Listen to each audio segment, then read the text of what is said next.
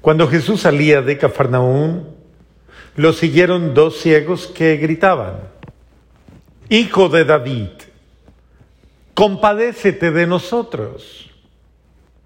Al entrar Jesús en la casa, se le acercaron los ciegos y Jesús les preguntó, ¿creen que puedo hacerlo? Ellos le respondieron, sí, Señor. Entonces les tocó los ojos diciendo, que se haga en ustedes conforme a su fe. Y se les abrieron los ojos. Jesús les advirtió severamente que nadie lo sepa. Pero ellos al salir divulgaron su fama por toda la región. Palabra del Señor.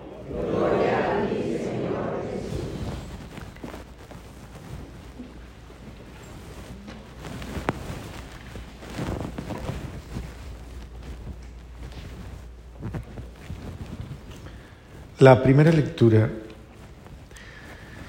hace una descripción de una realidad que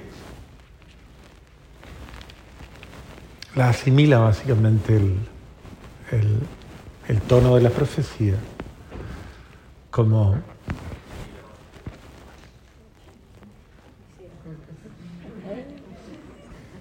un espíritu que anda por ahí.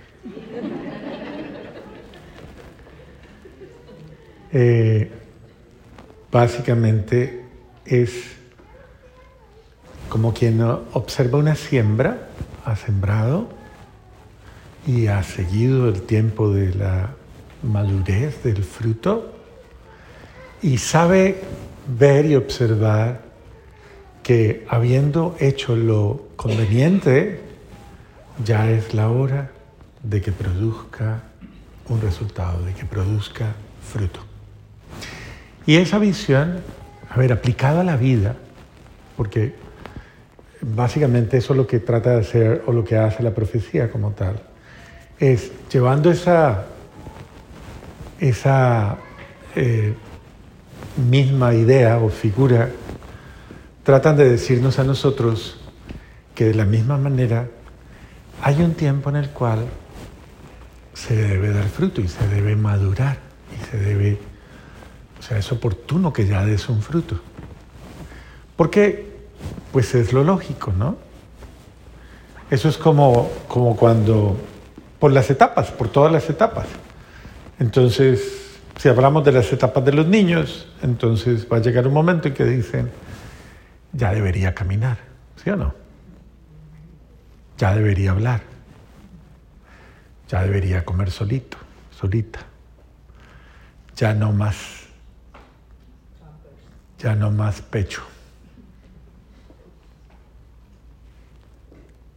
Eh, otra, ya debería, eh, y así sucesivamente. Si llegamos a la adolescencia, entonces decimos, bueno, ya debería entrar en otro ciclo, en otra fase. Ya debería comenzar a tener un poquito más de autonomía, otro poquito más de responsabilidad, otro poquito más de y si vas pasando a la juventud, van diciendo, bueno, ya es hora como que comience a asumir sus proyectos de vida, sus retos, ya es hora de que asuma responsabilidades, ya es hora de que...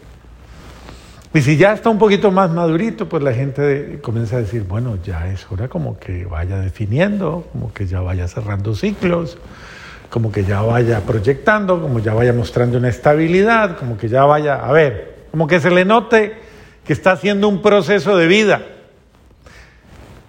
¿No le han dicho a usted nunca, ya es hora de que madure? ¿No? Dígaselo al del lado como para que no diga que nunca se lo dijeron. Dígale, ya es hora de que madure, dígale.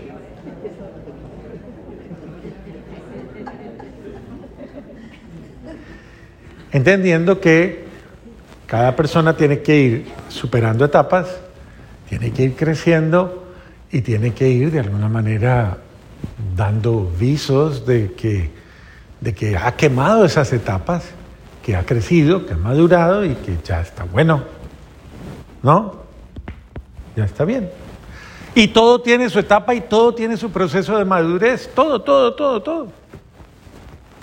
Y frente a eso es absolutamente necesario que nosotros, pues, hagamos ciclos de vida en los cuales vamos creciendo y vayamos verificando nuestro crecimiento. Estamos llamados a crecer. ¿Y crecer es malo o es bueno? ¿Es bueno? Sí, claro. Es, es una forma de cambiar, es una forma de mejorar, es una forma de replantear. Uno tiene que crecer en todos los órdenes. Entonces, hay gente que le tiene miedo al cambio, miedo, miedo al cambio. Le gusta lo, le gusta como que, pero si así está bueno, así está bien, pero no, pero ¿y para qué? Pero si está rico. ¿El cambio es malo? No, hay que aprender a cambiar. Y hay que aprender a, bueno, uno siempre que cambia hace sacrificios, deja algo que ya y asume algo nuevo, ¿cierto? Todo el mundo tiene que cambiar. ¿Qué tal uno con un novio toda la vida? ¿Cierto que no se puede? Toca que el novio se defina, ¿sí o no? Ah, bueno. Y se vuelva prometido, ¿o no? Ah, bueno.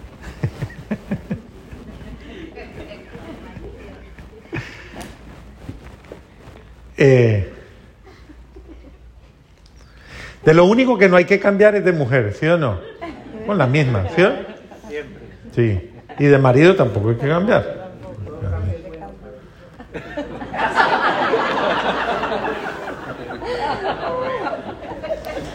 No en ese orden. No después y me echan la culpa y dicen, el padre dijo que todo cambio era bueno, que había que variar. Hay que entender lo que hay que madurar, hay que sí, hay que crecer y hay que y toda toda persona está supeditada a esos cambios, pero es bueno. Y en ese sentido hay tiempos en los que se deben dar se deben ir dando ciertas realidades que en otra etapa no se dieron. Eh, ciertas seguridades, ciertos frutos en los cuales la persona va entendiendo, ok, estoy haciendo las cosas bien porque estoy poniendo las bases de realidades estables. Y si yo tengo buenas bases, yo puedo seguir creciendo, puedo seguir. Y mire que todo, absolutamente todo en la realidad es así. Y eso es lo que pasa aquí en la palabra. Nos están diciendo, ya está el tiempo, ya ha llegado la madurez, ya, ¿cómo es que dice de bonito? Eh, ya está a punto, el Líbano ya está a punto de convertirse en vergel y el vergel en un bosque. Y cuando eso pase, entonces va a haber cambios grandes. Ese es el sentido de crecer y madurar y quemar etapas. Cuando usted vaya evolucionando, su vida va a ir mejorando. Por eso no es razonable que se supone que usted está creciendo, está madurando, y su hogar no se puede tornar más inseguro, más frágil, más inestable. No, no, no. Y, todo tiene que irse solidificando, todo. Las relaciones entre, entre la pareja que, tienen que ir creciendo, tienen que ir madurando. Ustedes no tienen las mismas peleas que cuando se casaron, ¿cierto? Las de ahora son peores. No digo. Eh,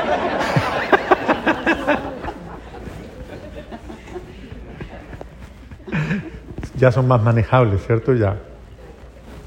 Ya uno dice, a este lo he bastante, ya sé cómo es la cosa, ya. O sea, ya nos conocemos, ya sabemos, ya vamos viendo, ya, ok, vamos. Ese es, eso, como dicen, nos va dando cancha, ¿no? Y nos va dando un poquito más. Pero es importante entonces, entonces saber que en la medida en que vayamos creciendo y todo tiene que dar fruto, por eso es importante analizar porque algo está pasando si mi vida se estancó. Algo está pasando en nuestra vida.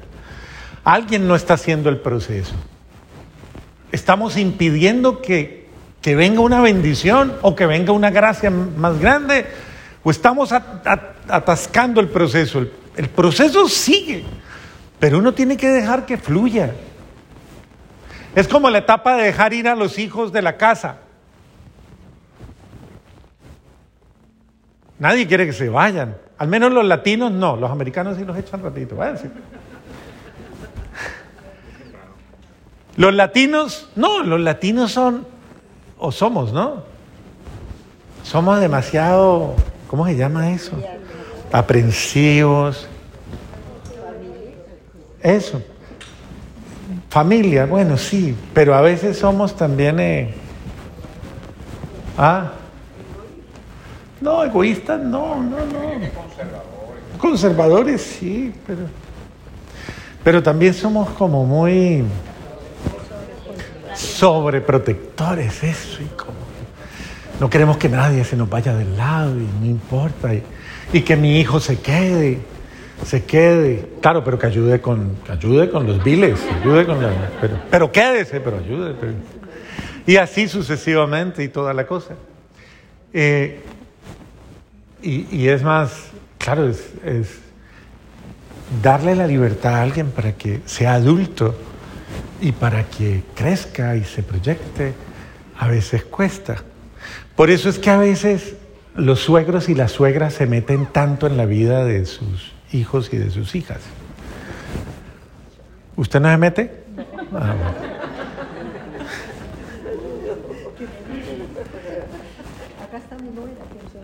¿Su nuera está aquí? ¿Cuál? ¿Usted es la nuera? Ay, bueno. ¿Y es metida su suegra? No, bendito sea Dios.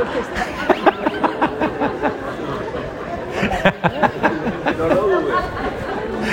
No lo dude. Pero uno sí tiene que aprender a guardar esa, ese respeto a, a las personas, a su espacio, sí. Usted debe aprender a respetar, a no meterse, como dice el dicho, en lo que no lo han invitado, sí.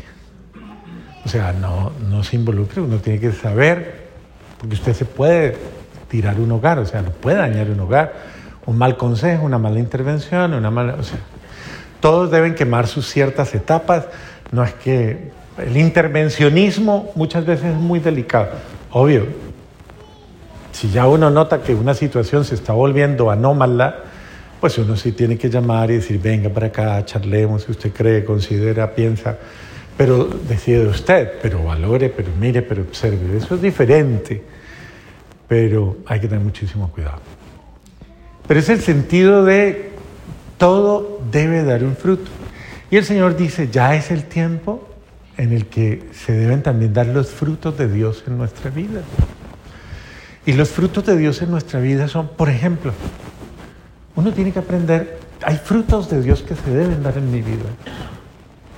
Y uno de ellos, por ejemplo, es, yo tengo ya hoy día más capacidad de perdón. Yo tengo más capacidad de comprensión. Yo tengo más paciencia.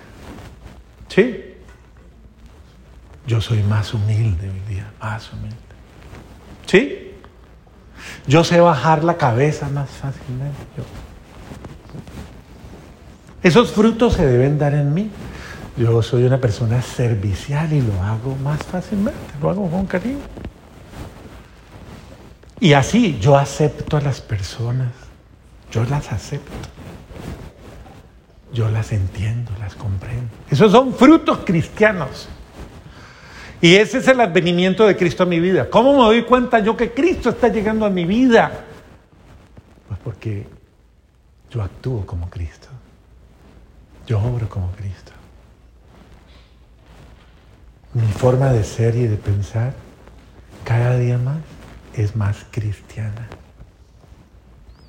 Más llena de amor o más llena de caridad o más llena de bondad. Entonces, es importante que la llegada de Dios a mi vida sea eh, también verificable en mi vida con manifestaciones ciertas de mi vida. usted no le han dicho desde que usted está yendo a misa? ¿Se lo han dicho o no? Desde que usted está yendo a misa, la casa está más tranquila. ¿Le han dicho? ¿Sí? Cuando usted se va, obviamente, queda más tranquila.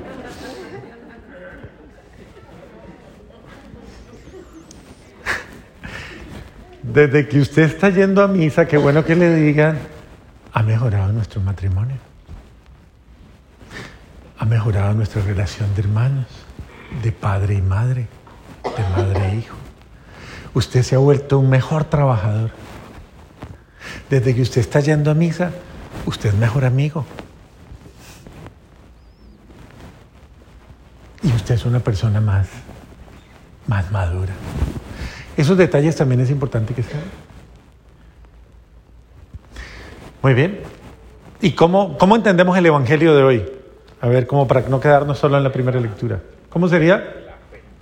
La fe. Si usted tiene fe, usted ve. Usted tiene fe, usted puede ver, claro. Correcto. Pero la fe en, en qué o en quién? ¿Es la fe en qué? ¿O la fe en quién? ¿Pero es en qué? ¿En quién? O sea, ¿cuál es la pregunta que Jesús le dice a estos que le gritan desde su oscuridad? Ten compasión de nosotros. O sea, es el primer movimiento, ¿no?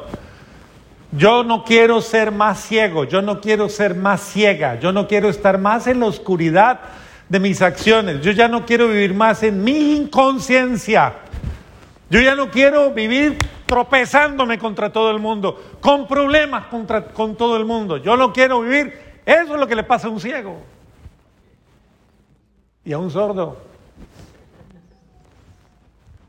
¿No le han dicho alguna vez? Es que usted ni oye, ni ve, ni entiende, ¿no? ¿No le han dicho? Bueno, muchas veces estamos ciegos frente a las circunstancias y debemos abrir los ojos y abrir los ojos es, es madure o, supere o sane o... Pero las cosas deben cambiar. En ese sentido, si yo no estoy viendo, yo le clamo a Dios y le digo, Señor, ayúdeme a ver. Señor, tenga compasión de mí, que yo vea. Pero debo aceptar mi ceguera.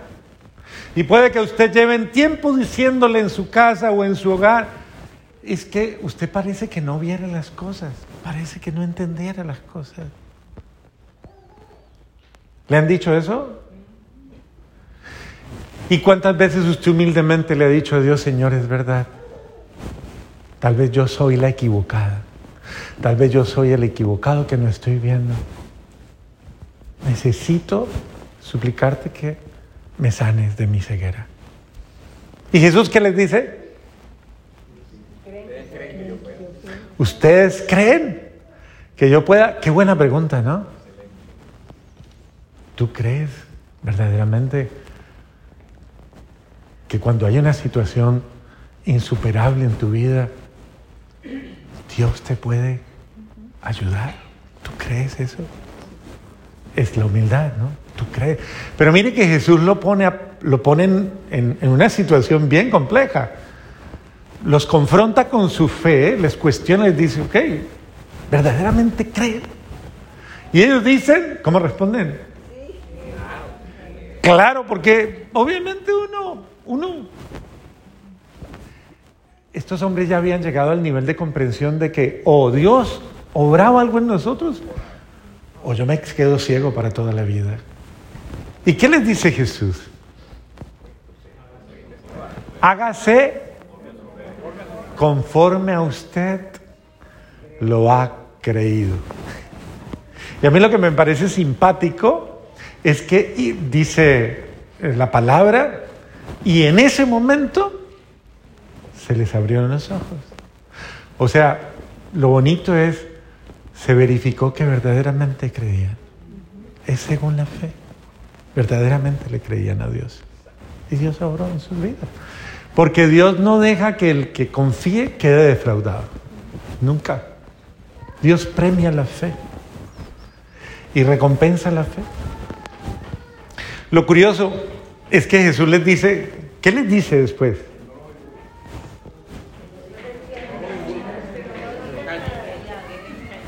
Oiga, y eso sí pasa frecuentemente, ¿no? Uno le dice a alguien, le voy a contar algo, pero no digas nada. Eso es. Ya lo sabe toda la familia, ¿sí o no? Le voy a contar un secreto, pero vea. Le voy a decir algo, pero a Jesús también se lo hicieron. El pobre también, mire que hasta Jesús lo... Jesús, y, y él no quería que se dijera, no porque quería, sino porque no, Correcto, no quería era que lo metieran en tantos líos porque había tanta gente persiguiéndolo y tanta. Ok. Y, era como más interiorícenlo ustedes y no hagan tanto ruido. Sin embargo, bueno, el evangelista narra, dice, y la fama se fue extendiendo cada vez más. La fama de que alguien es bueno se extiende y hace bien. Le voy a hacer una pregunta con todo respeto y con todo cariño. Si quiere, pregúntele usted para yo no meterme en Dios. Pregúntele al del lado. ¿Usted tiene buena fama? Pregúntele.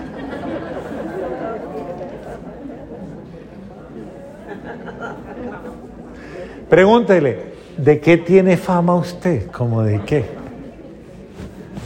Si hay muchas dudas, dígale, esta noche llego y le, le pregunto a mi familia. Dígale, Llamamos a las tías, a las primas, a los primos, le preguntamos, ¿de qué tiene fama? Oiga, de verdad, piénselo, ¿de qué tiene fama usted en la familia suya? Porque su familia, que es la que más se da cuenta de sus cosas, ¿sí o no? ¿De qué tiene fama usted allá? Porque aquí todos los que están aquí tienen fama de buena gente. ¿no? Yo los veo y yo digo, no, son buenísimos. Res, no, eso sí, son santos, buenísimos. No, que uno los ve y uno no les prende vela por pura, de verdad.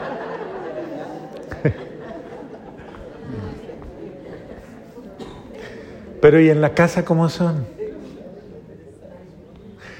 Muy bien, qué bueno que se hable bien de nosotros, porque es cierto, se hable bien porque hacemos bien hacemos las cosas bien. Es decir, que nosotros, nuestras acciones, nuestros actos son verdaderamente tan significativos en la vida de los demás que los demás quedan tan contentos con nosotros. ¿Está bien? Esa es la misión que nosotros tenemos. Y eso es lo que Cristo nos enseña. Jesucristo no defraudó a nadie, a nadie. Nadie que puso la confianza en Él quedó defraudado, absolutamente nadie. Y nosotros también estamos llamados a no defraudar a nadie. Hay mucha gente que le está mirando a usted. Hermanos, hermanas, primos, tíos, sobrinos, nietos, están mirándole a usted. Por favor, no los defraude. No defraude su confianza. Así como Cristo no defrauda nuestra confianza en Él. Amén.